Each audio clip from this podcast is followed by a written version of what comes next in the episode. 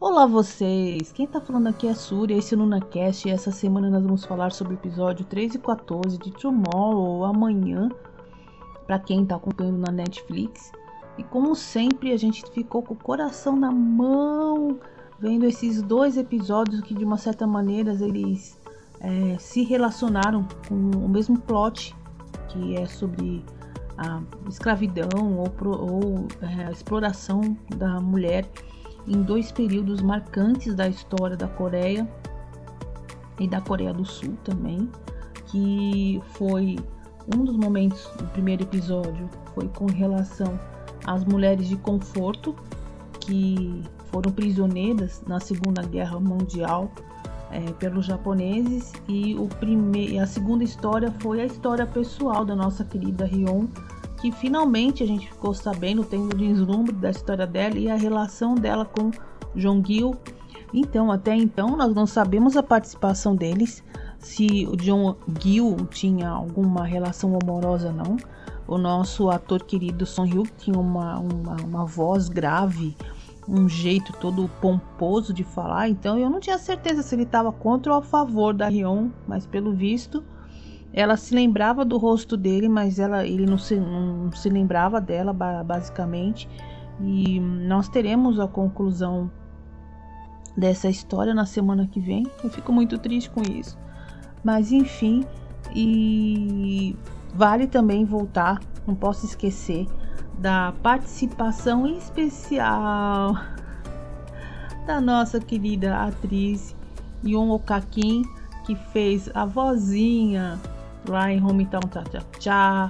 Ela também fez a governanta No lá no Rio Eterno. Chamou uma personagem que tem que ser a avó, tem que ser a nossa querida, a nossa querida Yon Kakin, que fez um trabalho excepcional nesse primeiro episódio, o 13 exatamente, que contou a história das chamadas mulheres de conforto ah, forçadas a servir como escrava sexual na Segunda Guerra Mundial. Segundo pesquisei no artigo aqui ah, no Google, em 8 de janeiro de 2021, o- a Justiça da Coreia do Sul condenou o Japão a indenizar 12 mulheres que foram forçadas a servir como escravas sexuais durante a Segunda Guerra Mundial. O governo japonês teria que pagar uma- um valor de 490 mil reais, aproximadamente 10 milhões de won, a cada uma das vítimas. A decisão simbólica, claro, né, sem precedentes, ah, abalou um pouco a as autoridades japonesas, sendo que eles alegaram que o tribunal coreano não tem jurisdição sobre o outro país e que teve uma leve tensão diplomática entre eles. O Japão decidiu que não vai pagar as indenizações sobre os danos psicológicos que foram causados a essas mulheres e que esse processo, que mesmo tendo iniciado em 2013, ah, somente cinco estão ainda vivos. E segundo a declaração desse artigo, o que foi dito foi o seguinte sobre o Japão, no Japão. Nosso país nunca aceitará essa decisão, disse o primeiro-ministro Yoshihari Suga.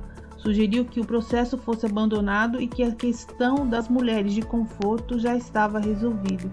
A gente viu que no episódio, em um momento, foi dito que ela gostaria que pelo menos fosse pedido um ou fosse feito um pedido de desculpas, né? O que certamente não ocorreu e nem vai ocorrer.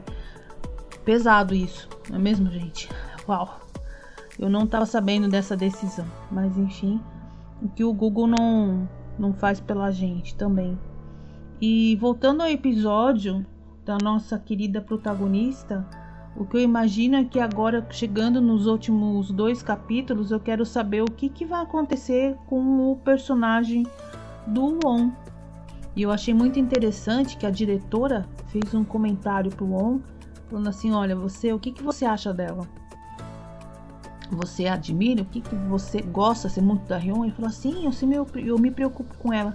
Essa, essa fala em particular me deixou muito curiosa, porque afinal de contas, até agora a gente não sabe qual o, a relação do On nessa história toda. Eu acredito, fazendo a minha fanfic aqui, antes de falar um pouquinho mais sobre esse episódio, é, que o On pode ser filho dos dois. Já imaginou, gente? Que legal! Porque assim, é, na história, a sogra da Rion fala assim: Olha, eu não quero que ela tenha descendentes porque o nome vai estar tá manchado, e, enfim, aquela baboseira toda de, né, de fake news. E só que a gente não sabe. A gente vê que ela se matou, mas não sabe em qual momento da história. A gente sabe que passou um ano, talvez mais, e ela acabou se matando em um certo momento. Mas e se de repente o On foi filho dos dois? Você imaginou que coisa legal, gente? E isso cai também em outro problema que eu acho tão importante quanto, que é a, a decisão dele. A, na primeira fase da história, na primeira parte da história, ele é, foi dito que ele trabalharia com eles e ficaria seis meses em coma e acordaria, ou é, desistiria de tudo e ficaria 12 anos. Só que para eles, sei lá que o tempo passa de uma maneira diferente? Será que tem alguma diferença? Qual que vai ser a decisão dele? Eu também não vejo luz nenhuma aí no fim do túnel. Bom, curiosíssima sobre qual que vai ser a decisão. Semana que vem uh, vão ser os dois últimos episódios. Eu já vou sentir uma saudade gigante desse K-drama que eu tô guardando no fundo do meu coração. Eu acho que foi um dos mais inteligentes que eu vi nos últimos tempos aí, de todos os K-dramas que eu vi. E eu espero que vocês também estejam curtindo o nosso NunaCast. Semana que vem, como são os dois últimos episódios, eu vou fazer um geral uh, e já vai ficar a ficha definitiva. Daí você pode ouvir a minha opinião sobre o K-Drama Total e também ouvir os individuais, que também os links vão ficar no próprio artigo. Então é isso. Eu vejo vocês semana que vem. Quem tá falando aqui é a Surya, esse é o NunaCast. Até mais, um beijo para vocês.